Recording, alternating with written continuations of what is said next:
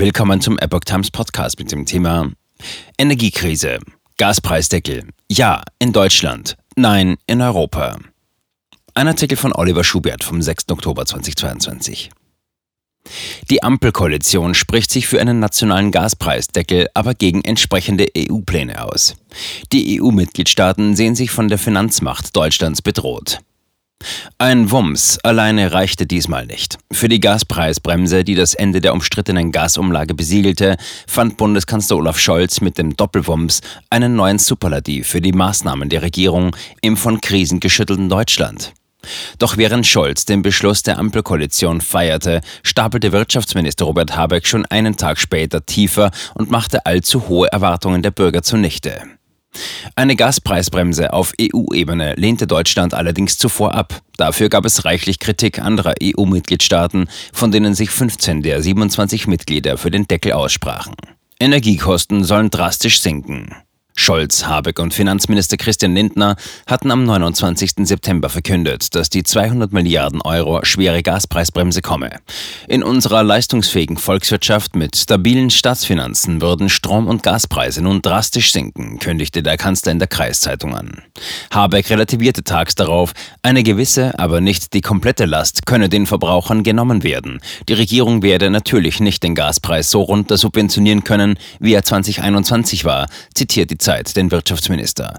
Und auch Lindner stieß ins selbe Horn. Preissteigerungen könne der Staat nicht komplett kompensieren. Das wäre seiner Absicht nach weder ökonomisch möglich noch sinnvoll, weil wir ja Anreize für Sparsamkeit brauchen, sagte der Minister. Deutschland gegen gesamteuropäischen Preisdeckel. Die Europäische Kommission hatte sich zunächst auch gegen einen EU-weiten Gaspreisdeckel ausgesprochen.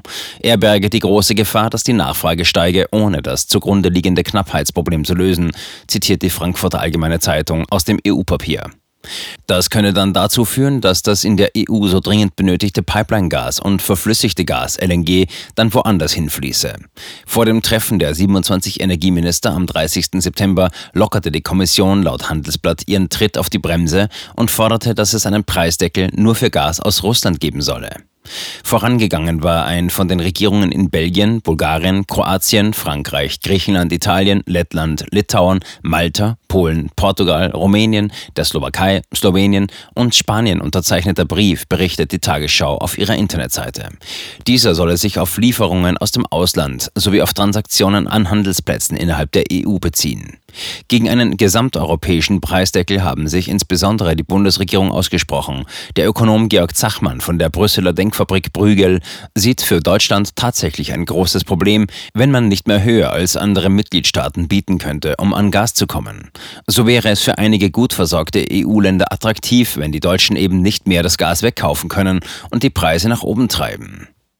Frankreich. Gleiche Bedingungen für alle. In der EU ist der Ärger gegen Deutschland mittlerweile groß. Viele Länder sehen angesichts des 200 Milliarden Euro schweren Finanzprogramms eine große Ungleichheit auf dem Kontinent, berichtet das Portal Politico. Kritiker werfen der Regierung vor, dass sie das Land dank seiner finanziellen Feuerkraft retten können, während ärmere Länder daran zerbrechen würden.